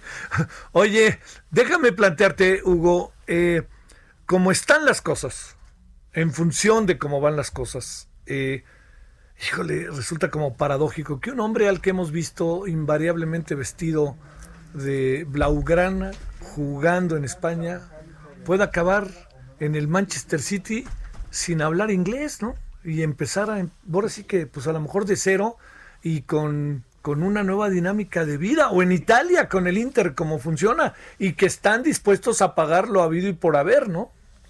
Sí, es, es, interesante y también es interesante, como usted, maestro Solórzano, lo decía hace un ratito, el impacto político que va a tener, sobre todo primero en España, en Barcelona, pues no perdamos de vista esta eh, constante batalla por su independencia de España y esa lucha política con los madrileños, ¿no? Con, con la otra parte de España anti-independentista, anti llamémosle así, esa de alguna manera el Barcelona Fútbol, el equipo de fútbol Messi representaban el éxito de ese proyecto político también de los barceloneses. Y ahora y ese ese ese choque constante con los madrileños y con otro sector de los españoles y parte del éxito del proyecto de Barcelona estaba en este esta gran estrella y en efecto eh, el que salga él también debilita políticamente todo este proyecto que que, Barcelona tenía en lo económico, en lo político, en, lo, en la independencia, y ya el irse a Inglaterra o el irse a Italia, pues ya le da una connotación política distinta, y bueno, pues el idioma, la cultura, y pues no sabemos el futuro, quizás eh, recordando que estos eh, cuatro grandes que están en la cúspide, que son Pelé, Di Stefano, Cruyff y el último Maradona, pues a lo mejor eh, esperemos que no sea el caso, pero que el desenlace, si él se va a Inglaterra o a Italia, sea esta, este final de Maradona ya al final en el olvido, aunque siendo la gran superestrella y el gran personaje que nos sigue dando lecciones también de vida. Sí. Ahora, dentro de su timidez y dentro de su sencillez, pues sí hay un mundo, ¿no? En términos de expresión y de carácter entre Maradona y, el propio Messi, ¿no? Y digamos, yo supongo que los argentinos también en eso están metidísimos, ¿no? No, no, no les hay algo de Messi que no les acaba por gustar y supongo que habrá algo de Maradona que tampoco les acabe por gustar, ¿no? Sí, yo creo que esa dualidad son los dos grandes eh, eh, jugadores, los dos grandes polos generacionales de, del fútbol argentino, donde más de una vez hemos dicho que se vive con una pasión de locura este deporte allá y los dos grandes dioses del balón argentino con sus pros y sus contras, este, pues, y dejando escuela. Y ahora, pues parece que el ciclo del segundo, que es Messi, llega a su fin en el Barcelona y bueno, pues esperemos que con el, el equipo que inicie, eh, ya sea porque también los franceses están atentos y tratando con la cartera abierta para tratarlo de convencer y bueno, es Francia, Inglaterra, Italia, donde están los grandes equipos, este, con la gran reserva financiera y económica para poder adquirir una estrella de esta magnitud. A ver, por último, una opinión, Hugo Sánchez Judiño, de lo que pasó el domingo, planteado hacia, eh, hacia esta dinámica. Eh, pierde el Paris Saint Germain, se arma el borlote grande en Camp Champs-Élysées, allá en París. No solamente eso, sino que en Marsella, que son anti-PSG, PSG, este, hacen manifestaciones en contra del mismo equipo, del equipo de su país, porque al fin y al cabo representaba a su país. ¿Qué pasa ahí con el fútbol o qué pasa con la gente? ¿Qué impresión tienes, maestro Hugo Sánchez Gudiño? Sí, pues eh, la, la, gente, el fútbol construye esas identidades, esas identidades locales en esas comunidades que se vuelven que a veces eh, dogmáticas y que se cierran a, a, los otros, esas identidades que conllevan una bandera, un un cántico, una serie de valores morales. Y yo creo que esto ocurrió en el caso de eh, los fanáticos del, del Paris Saint Germain, que bueno, se sienten eh, derrotados, frustrados, y bueno, ocurre lo que siempre ocurre en todo el mundo cuando un gran equipo pierde, hay una respuesta violenta de estos hinchas, pero en otra parte del mismo país hay otra comunidad que tiene otros símbolos, otros valores, otra identidad otra afición hacia otro equipo, y entonces hay un choque que es... Eh, es este fenómeno que hemos venido analizando mucho tiempo de estas tribus, de estas comunidades que generacionalmente adquieren este pues eh, ese pues digamos eh, los colores de su equipo como los colores propios de su vida, de su proyecto existencial. Y bueno pues eso lo vemos en Francia, lo vemos en Inglaterra, en toda Europa. Y no se digan nuestros países hermanos de Sudamérica, en Brasil y en Argentina, en Chile, donde pues eh, vemos esa confrontación permanente de aficiones, de fanáticos de distintos colores que se confrontan, pese a que están hermanados por la cultura y por un idioma, este, pues los equipos los fragmentan, los dividen, los polarizan, y bueno, pues ese es el fútbol que hoy tenemos en esta época de la globalización. Eh, como aficionado al fútbol, ¿dónde te gustaría ver a Messi? Eh, ahí te va, ¿eh? En el Barcelona, en este, en el Inter, en el Manchester City, en el PSG o en los Pumas. Ah, no, pues en los Pumas. en los Pumas. O en los Pumas. ¿Dónde te gustaría verlo en este mercado de dinero? Obviamente en los Pumas, pero es, es, poco probable. Oye, no se le veía mal la playera, ¿no? No se le veía mal la playera, la verdad. sí.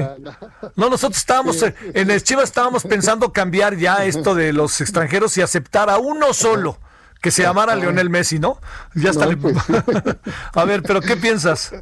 Sí, yo creo que este, pues el, con el Barcelona sería excelente que, que continuara siempre y cuando ver esa sincronía y esa armonía que tenía con todos sus compañeros, con el entrenador, con el proyecto mismo del equipo, pero ahorita parece que ya hay, hay una ruptura. Y de, de las ofertas que tiene yo creo, bueno, a mí me gustaría con los franceses que tienen una mayor comunión con mucha de esta alegría y fantasía de, la propia osadía de Messi, pero bueno, pues no sabemos ahí si, si le llegan al precio.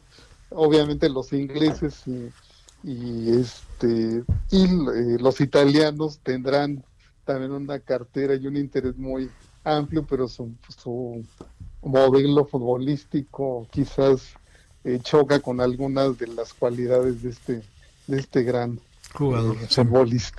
Te mando un gran saludo y muy agradecido, Hugo Sánchez Gudiño, poder platicar contigo de lo más importante, de lo menos importante, pero sobre todo de la manera en que lo platicamos. Muchas, muchas gracias. Un abrazo, maestro Solórzano, y felicidades. Y adelante con ese proyecto periodístico que impulsas. Muchas gracias. Gracias a ti, enormes, Hugo Sánchez Gudiño. Muchas, muchas gracias. Ahora 17 con 19, casi 20 en la hora del centro. Solórzano, el referente informativo.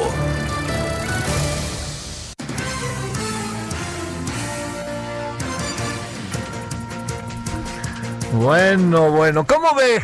Yo, ¿cómo ve esto? Eh, ¿A ti dónde te gustaría ¿Dónde te gustaría ver a Messi? Yo les digo, la verdad, en el Barcelona. Que no saliera de ahí. Sería algo muy padre, pero se ve muy difícil el arreglo. Muy difícil por... Pero fíjese lo que decía Hugo Sánchez Codiño, lo que significa Messi para el proyecto de Cataluña. No solamente piénsalo en el fútbol, ¿eh? Y yo le diría que si no lo veo ahí, no sé por qué me gustaría tanto verlo con Pep Guardiola. Porque me parece que podría darle eso que le ha faltado a los equipos de Pep Guardiola últimamente, que es tener un personaje que les ayude a poder desarrollar este su sistema de juego y que sea divertido. Aunque luego también los equipos de Guardiola son muy aburridos, ¿eh? Se pasan y se pasan y se pasan la bola durante de 15 minutos y no pasa nada, ¿no? Este, entonces, pues, todo un asunto. Que hablen los futboleros que eh, ahí le saben. Pero ya le digo, bueno, ya veremos quién este este, ¿Cuál de los dos? Este, ¿De cuál de las opciones quedan? Vámonos entonces a las 17 con 21 en la hora del centro. Paris Salazar, te saludo con gusto. ¿Cómo has estado? Buenas tardes, Javier, amigas, amigas de Aldo de México. Un gusto saludarte aquí desde Monterrey. Vamos camino a Monterrey en la gira del presidente Andrés Manuel López Obrador. Y es que esta mañana el presidente López Obrador en Torreón, Coahuila, aseguró que el exdirector general de Pemex, Emilio Lozoya, no ha señalado ni denunciado todo lo que sabe sobre los sobornos y las compras irregulares en la paraestatal durante la administración pasada del presidente Enrique Peña Nieto. En la conferencia matutina, López Obrador dijo que no se ha denunciado la compra de la planta de fertilizantes Fertinal, que representa un desfalco al erario superior al de agronitrogenados. Afirmó que esta compra de Fertinal está peor y no lo señaló Emilio Lozoya de manera inexplicable y por eso hay que ir al fondo, porque la, por la planta se pagaron cerca de 9 mil millones de pesos y incluso hasta la deuda. López Obrador señaló que los créditos para esta compra se hicieron con apoyo de la Banca de Desarrollo Nacional Financiera y el Banco de Comercio Exterior. Indicó que estos créditos eh, se dieron con el Banco de Comercio Exterior, con eh, incluso el hijo del expresidente de Miguel de la Madrid, cuando era el titular de Nacional Financiera y después del Banco de Comercio Exterior, Enrique de la Madrid, y también del actual gobernador del Banco de México, Alejandro Díaz de León, quien también estaba en la Secretaría de Hacienda y también fue director del Banco de Comercio Exterior cuando estos créditos se dieron para la compra de esta planta de fertilizantes, que ya el presidente está solicitando que también se investigue esta situación de esta compra irregular de la planta. Javier. Oye, este, soltando las manos el presidente, ¿no? Y teniendo Diga, dígase lo que se diga, mi querido París, moviendo la información de un lado para otro y que ha de suponer que ya no nos acordamos de algunas cosas, ¿no? Sí, es que el presidente ha estado hablando mucho de esta situación de petróleos mexicanos a raíz de la llegada de Emilio Lozoya a México. Y es que también señaló... A ver, algo está pasando contigo. A ver, espérame. A ver, este, podemos ver. Ahí ya te escuchamos. Otro, me estabas diciendo que, que está eh, así, inmediatamente que te hice la pregunta o el planteamiento este que te decía de el presidente y los temas, tú, este, se fue la señal, pero así que podemos empezar desde ahí adelante. Ah, claro, sí, lo que comentaba que también el presidente, desde que llegó eh, Enrique Lozoya, eh, eh, Emilio Lozoya a México, ha estado hablando mucho del tema de petróleo mexicanos y también habló de que hay un daño a las finanzas públicas de cerca de 15 mil millones de, dólares por los que se le dieron a Odebrecht en la planta de Tileno 21. Expuso que los gobiernos anteriores entregaron subsidios a esta empresa brasileña. Detalló que se firmaron contratos, que Pemex firmó contratos.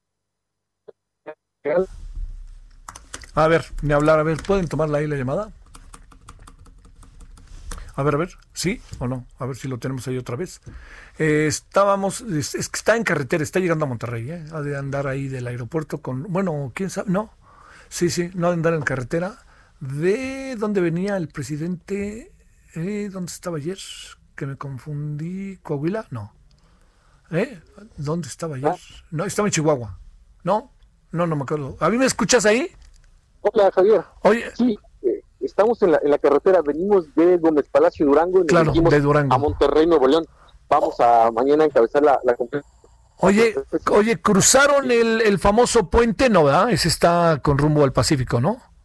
Sí, no, no, no, no lo pusamos ese, Javier. Para que el presidente este, ponga cara de guate, porque ese, ese puente es una maravilla, ¿no?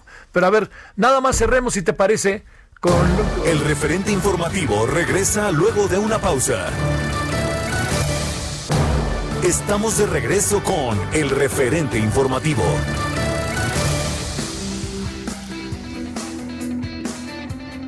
¿Qué tal amigos del Heraldo Radio? Qué gusto saludarlos. ¿Saben que se estima que en nuestro país solo cuatro de cada mil personas económicamente activas invierten?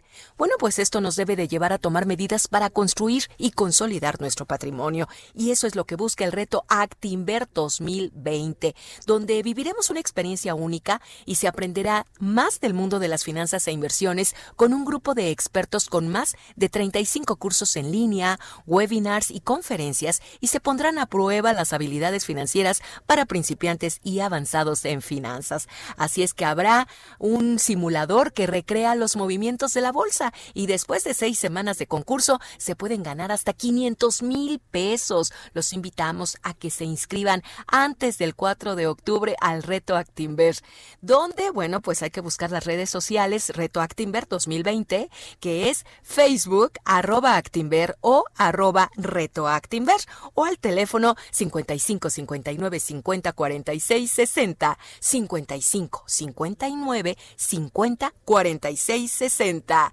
Gracias, continuamos. Solórzano, el referente informativo.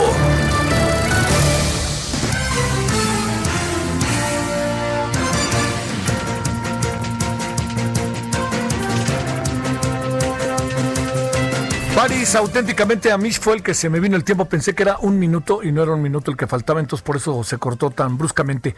Te decía, vienen de Durango y este eh, el presidente también en la construcción de escenarios, ¿no? O sea, nomás faltaba, vámonos con todo. Diario trae un nuevo tema por ahí, ¿verdad?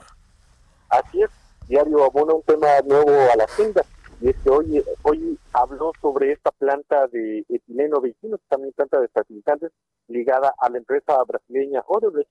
Incluso señaló que hay un daño a las finanzas públicas de cerca de 15 mil millones de dólares de subsidios que habría entregado el gobierno mexicano a esta empresa brasileña. Dijo que eso es algo de lo que tampoco se ha hablado en el caso de Enrique Lozoya. Detalló que Pemex firmó y se comprometió a entregarle gas etano para la fábrica de polietileno con un 30% de descuento del precio comercial a Odebrecht, que es un subsidio que sería un daño de alrededor de 5 mil millones de pesos, pero que también ah, sirvieron facilidades para el transporte de gas por alrededor de otros 5 mil millones de pesos y que además por eh, incumplimiento Pemex pagó multas por cerca de 3 mil millones de pesos a Odebrecht y que desde el inicio de su gobierno se ha dejado de pagar multas a esta empresa brasileña, por lo que ya habrían sumado cerca de casi 15 mil millones de pesos que le habían pagado a esta empresa brasileña por eh, eh estos eh, operación de esta planta Tileno 21 por la cual también ya el presidente ha pronunciado por iniciar una investigación por, por la compra de esta, de esta planta, Javier. París, muchas gracias y buenas tardes. Buenas tardes. Vámonos a las 17.33 en la hora del centro. Solórzano, el referente informativo. El doctor en Ciencias Políticas y Sociales y profesor de la UNAM, con su equipo allá en la facultad, han venido desarrollando desde hace tiempo un trabajo mucho, muy interesante sobre México, Estados Unidos, la relación Estados Unidos, la política interior en Estados Unidos. Y andan trabajando, pues obviamente, de cara al proceso que se viene para el martes próximo de noviembre, primer martes 3, el martes 3 de noviembre, pues andan trabajando con todo lo que puede pasar. Entonces, ellos acaban de dar a conocer un documento que a mí me parece importante que, que hablemos de él con el propio Pedro Isnardo de la Cruz. Entonces, antes que nada, Pedro Isnardo, te saludo con gusto. ¿Cómo has estado? Javier, Javier, Javier, como siempre, qué amable tú. Gracias por la generosa presentación y en efecto, este, eh, eh, estoy a tus órdenes. Un saludo a tu audiencia. Bueno, a ver, va la pregunta de algo que eh, tenemos que colocar en la mesa. ¿Qué, anda, ¿Qué anda pasando realmente al interior de los Estados Unidos? Una pregunta que tengo que entiendo que tiene toda una serie de argumentos detrás de ella para responderse. Eh, no necesariamente va a ganar Biden, ¿no? O sea, hay muchas variables ahí, pero ¿qué anda pasando con los republicanos para empujar al señor Trump? En efecto, no está claro que vaya a ganar Biden.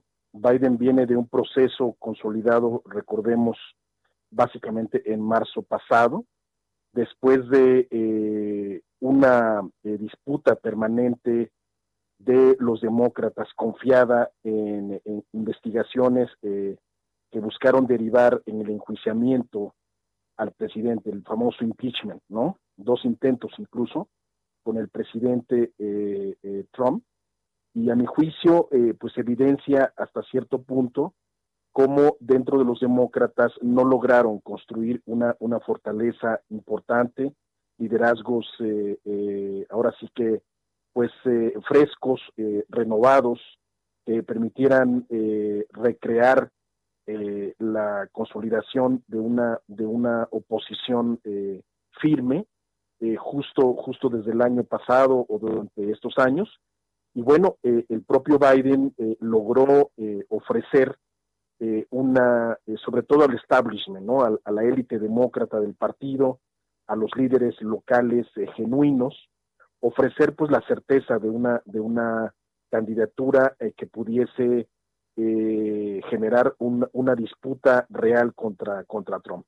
Estamos, a mi juicio, Javier, en un proceso de consolidación eh, creciente de la campaña de Biden. Es decir, no estamos, eh, pues recordemos que tiene 77 años, es un personaje muy, muy, vamos, consolidado en la, en la segunda posición. Él fue durante ocho años el, el, número dos de Barack Obama y, es un, eh, si bien tiene, es un vicepresidente, ex vicepresidente conocido, afamado, culto, eh, eh, con un porte de, de absoluta corrección no política, estamos pues también ante un vicepresidente que justo en, parte por la edad, pero también por el tipo de, de, candidato que hay frente a él, en el, caso de los republicanos, pues eh, eh, con un carisma, con una capacidad de, crear imagen pública absolutamente diferente y relativamente menor. En ese sentido, eh, paso al tema de, Trump, si me permites.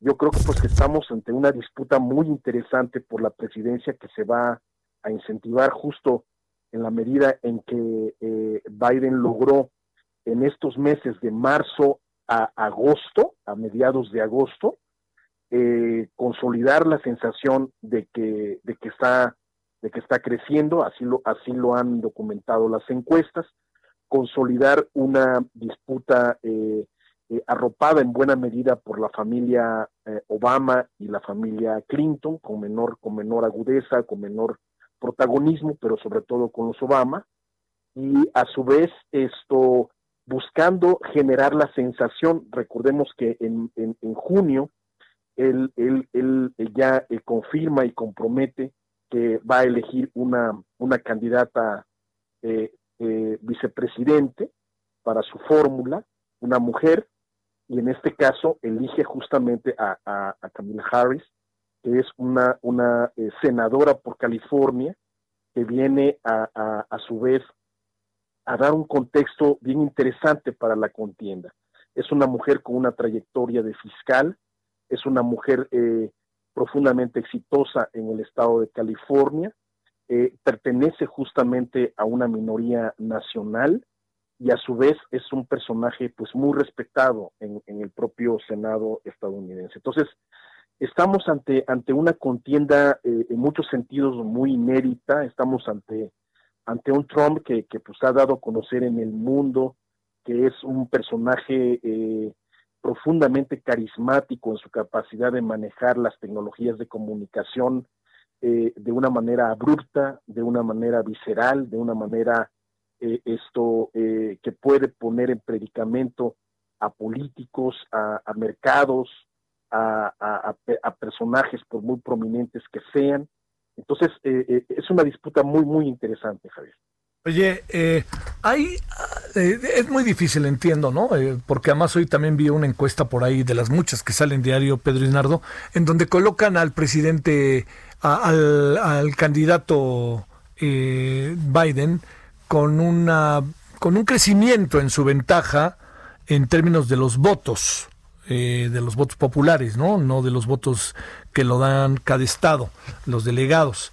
¿Qué, qué, presumes? ¿Dónde están las principales, eh, eh, digamos, los principales elementos como para determinar eh, quién, qué, por dónde va a acabar decidiéndose el electorado y cuáles son, digamos, los estados en que uno tendría que poner los ojos y tendría uno que estar muy cuidadoso de quién va a ganar y eso que pudiera eventualmente determinar el triunfo de uno u otro? Gracias, Javier. Mira, justo lo que estamos haciendo el doctor Juan Carlos Barrón, eh, él es el secretario académico del Centro de Investigaciones sobre América del Norte, y el doctor Francisco Javier Jiménez Ruiz, profesor de carrera de la Facultad de Políticas y un servidor, es una matriz que actualiza unas que eh, he publicado con otro equipo de trabajo, eh, consultor, que se llamó Disenso. Nosotros desde 2006 a la fecha construimos una matriz para ver cuál es la estrategia ganadora. Y en eso estamos, a nuestro juicio, justo eh, la estrategia, el, pulso de la estrategia actual, más que las encuestas, más que quién está arriba por tantos puntos en las encuestas, incluso por estado o por provincia, aquí el tema, eh, a mi juicio, es, es mucho más allá, es una confluencia de factores. Por ejemplo, uno de los factores claves, eh, eh, que hemos venido construyendo con el doctor Barrón y el doctor Fresco Javier. Es el tema del carisma. Ahí eh, Trump, insisto, es, su personalidad es arrolladora. Difícilmente por edad, por energía y por la forma, el estilo de hacer política, Biden tiene, tiene, tiene, tiene este, una, una posición contrastante favorable ahí. Y en, ese caso, Harris va a poder eh, eh, tener un, proceso de transferencia hacia la vicepresidencia para lograr consolidar o, lograr neutralizar esto es, en este en este rubro donde donde Trump es muy es muy arrollador. El segundo elemento, eh, el tema mismo de la pandemia, ¿no? Cómo le está explotando al presidente y a pesar de eso se mantiene relativamente consistente con su base electoral y pasmado en buena medida el imaginario nacional eh, eh, si bien no culpan a Trump, eh, en buena medida hay, hay pues una sensación de que difícilmente se puede hacer demasiado más de lo que ha hecho el propio Trump, a pesar de todo lo que, de lo que a, a, juicio del mundo mismo, este, ha maltrecho en términos del sistema de salud, en términos de toma de decisiones, en términos del propio uso o no del cubrebocas. Recordemos que es de los últimos presidentes que ha utilizado el cubrebocas como una señal de protección de los otros y a su vez de autoprotección, ¿no? Entre otros elementos que parecen anecdóticos, pero que, que abrevan esta, este imaginario de hasta dónde realmente el presidente se ha mostrado no irresponsable y hasta dónde su gobierno ha sabido no lidiar con el problema. Pero eso es un rubro. El otro rubro es la economía. Y en la economía, recordemos que antes de la pandemia incluso por arriba de, de, del 3% del PIB, Trump había manejado muy bien las finanzas y el crecimiento económico estadounidense. ¿no? Después de la, de la crisis del 2008 y de la administración relativamente eficaz del expresidente Obama. Entonces, recordemos que este rubro es probablemente el, delicadamente más, más importante, donde, donde Trump se encuentra eh, su, mayor foco de riesgo, sobre todo no solamente por el nivel de desempleo, sino por la, eh, a mi juicio, la, la, la posibilidad o no de generar la sensación de que no hay manera de que, de que un gobierno como el que él representa pueda administrar los, los riesgos de una recesión más profunda, en buena medida como la que sucedió en la tercera década del siglo XX, con el crack del 29. Esto, esto es otro rubro clave. Entonces, nosotros estamos buscando eh, la correlación, le llamamos impacto de factores. Hay un impacto complejo de factores, entre otros, por ejemplo, el, manejo de los medios de comunicación. Recordemos que en este caso también Trump eh, eh, tiene una gran capacidad de eh, el dominio de no solamente a través del Twitter, sino de, de, poner una, de imponer, de poner imponer su narrativa. Y esto, y esto también es importante para nosotros porque son, vuelve a, a, a darle mayor densidad o gravedad a factores que parecen menores y que no están. Otro, lo que tú decías muy bien, el colegio electoral es parte de la fisonomía del sistema político estadounidense.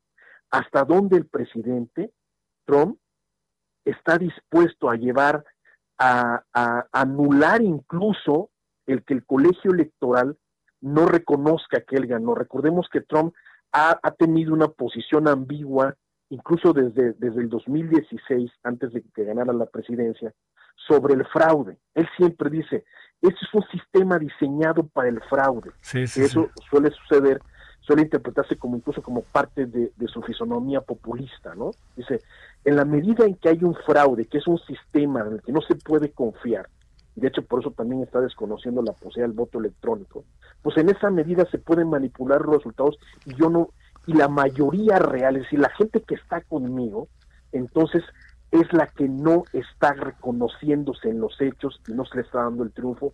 Y entonces, desde esa posición, incluso antisistema, eh, antisistema y antidemocrática, en muchos sentidos, Trump eh, eh, siempre siempre gana, él siempre gana en la confrontación. Lo estamos viendo después del, del atentado contra George Floyd, ¿no? Y ahora el reciente en, Wisconsin.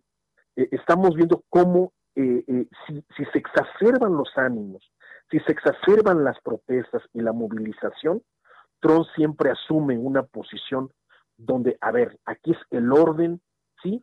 Y la, el progreso. Aquí es, es el control. Aquí no podemos prestarnos a, a, la, anarquía y a la radicalización. Y en ese sentido, cuando, cuando hay polarización, cuando se radicalizan las posiciones, Trump siempre a mi juicio, siempre se lleva un, una, un, eh, muchos más beneficios de los que de los que estamos viendo. Entonces, yo creo, y eso es, eh, justo estamos por publicar nuestro último momento, que le llamamos disenso, Javier, yo creo que la próxima semana va, a conocerlo el público. Esto, eh, estamos registrando un empate estratégico. Nosotros no estamos en el análisis de las encuestas solamente estamos en el análisis de la polarización, del tú a tú, de cómo van esta, esta, esta, esta ecuación, esta ecuación dialéctica entre los polos en disputa, ahora con la llegada de Harris, hasta donde, por ejemplo, eh, recordemos ayer estuvo la esposa de, Trump, ¿no? Eh, eh, em, esto, ¿Perdona? Estuvo, digo, en la convención, ¿no? Estuvo en la convención como figura central, una mujer este, Melanie, ¿no? Melanie, Trump, estuvo como una figura central que, que si tú la visualizas, es una mujer que no tenía ningún papel, que no ha venido a tener ningún papel importante. Ahora se lo dan, a mi juicio, porque finalmente es imagen no solamente de belleza, sino es una imagen tranquilizadora. Y además todos los testimonios sugieren que dentro de la propia familia Trump es una fuente de equilibrio en muchos sentidos. Entonces, está buscándolo proyectar la estrategia republicana este tipo de elementos. El propio Biden lo hizo muy bien en, su convención en la, semana pasada cuando lo nominaron a él y, a Harris oficialmente como la fórmula demócrata. Están buscando proyectar lo mejor que tienen con todas las voces anónimas y los liderazgos más creíbles en el campo demócrata. Harris representa una, una, una especie de maquinaria en persona de, de réplica permanente a todo viso de corrupción, y todo viso de eh, eh, malversación de fondos, de fraudes, etcétera. Es decir, estamos incluso ante un escenario, eh, Javier, donde Harris puede representar no solamente la energía política que Biden ya no puede ofrecer en, muchos sentidos, sino también posiblemente el litigio post elección, sí, la defensa de la de la de la victoria popular ¿sí? Eh, eh, post elección en noviembre, eh, eventualmente frente, frente a un presidente de un establishment republicano que por supuesto va a apostar a la reelección. Te mando un gran saludo, Pedro Isnardo de la Cruz. Muchas gracias que estuviste con nosotros. Encantado de tu invitación, un saludo a tu audiencia y muchas gracias, Javier. Por favor, gracias, Pedro Isnardo. Muy buenas tardes. Son ahora las 17.49 en la hora del centro. Solórzano, el referente informativo.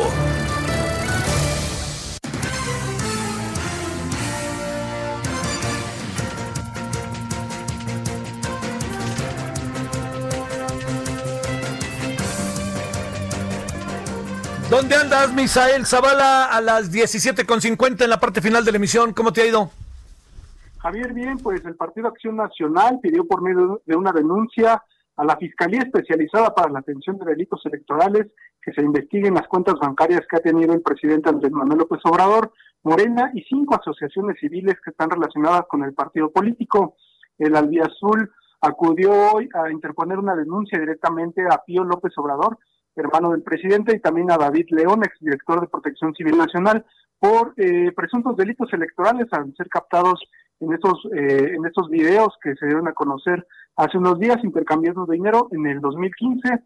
Sin embargo, el PAN va más a fondo y pide que se indaguen también si esta cantidad de un millón de pesos fue recogida por David León de funcionarios públicos del gobierno de Chiapas en este 2015, entonces a cargo de Manuel Velasco Coelho, ese gobierno en, en ese año, para, eh, bueno, precisamente financiar la creación de Morena y el sostenimiento de las actividades políticas del ahora presidente López Obrador. Así Acción Nacional pidió a la FEPAD indagar las cuentas bancarias en Banorte del presidente y a cinco asociaciones civiles del movimiento Javier. También ayer eh, un grupo de 13 senadores de Morena, pues prácticamente se inconformaron eh, por eh, por, este, por, la definición que está tomando la bancada de Morena de impulsar a Eduardo Ramírez y acusaron de que no hay, eh, de que hay omisiones e irregularidades en la elección que se dará el próximo 30 de agosto para eh, la presidencia del Senado de la República, Javier.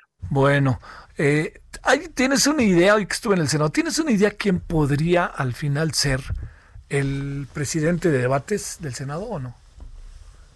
El presidente de la mesa directiva será, bueno, en este sentido se está impulsando al senador morenista Eduardo Ramírez, que es un legislador de Chiapas, antes eh, del Partido Verde Ecologista de México. Sin embargo, en el 2018 él se pasó a Morena y bueno, en este sentido hay una gran aceptación por parte de las otras bancadas, del PRI, del PAN, del PRD, de MC, por impulsar a, Eduardo Ramírez y bueno, el próximo eh, el próximo domingo 30 de agosto se dará la, elección interna con notario público eh, por parte de Morena.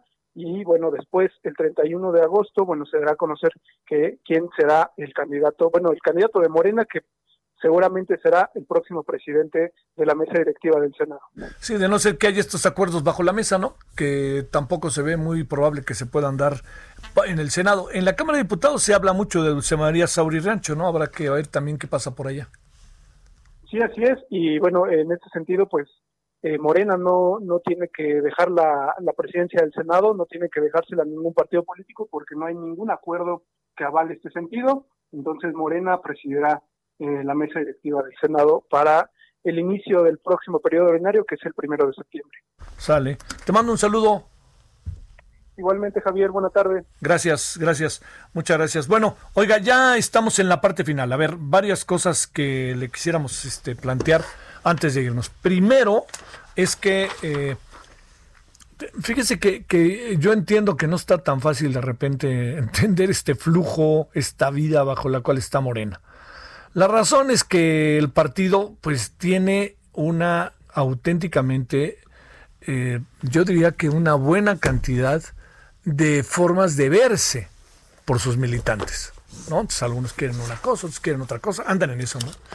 Y luego también, no se nos haga, no nos hagamos, es un partido nuevo, es un partido que no tiene historia y es un partido que también está hecho pues de pedacería de otros partidos, tal cual lo dije, ¿no? ¿O qué me dice usted que hay allí en, todos los que están en Morena son brillantes y probos personajes de esta vida política del país? Bueno, con ese tema planteado así, lo que no se puede perder de vista es que lo que venga para el partido, eh, en muchas ocasiones toma al partido auténticamente eh, fuera de la base porque no tienen instrumentos, porque lo están construyendo, porque, pues bueno, ya veo lo que pasa en California Sur, ¿no? Vámonos, venga la tómbola y el a ver quién queda de, este de candidato a diputado y además resulta que gana por toda la fuerza que traía el presidente. Bueno, todo eso, pues vamos a discutirlo hoy. ¿Usted cree que se clavó la lana con Polemski? Pues bueno, a ver qué nos dice. Todas las demandas que le han puesto, por cierto, ninguna ha trascendido, ¿eh? Ninguna. Bueno, ya nos vamos, hablaremos de eso en la noche general de televisión y con toda la información del día, por supuesto. Y le deseamos que pase buena tarde y gracias de nuevo que estuvo con nosotros. Y hasta el rato, a las 21 horas en hora del centro. Adiós.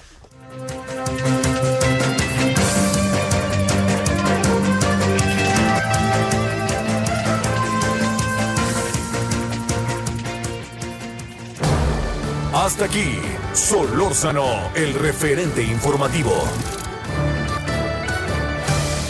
Heraldo Radio. La HCL se comparte, se ve y ahora también se escucha.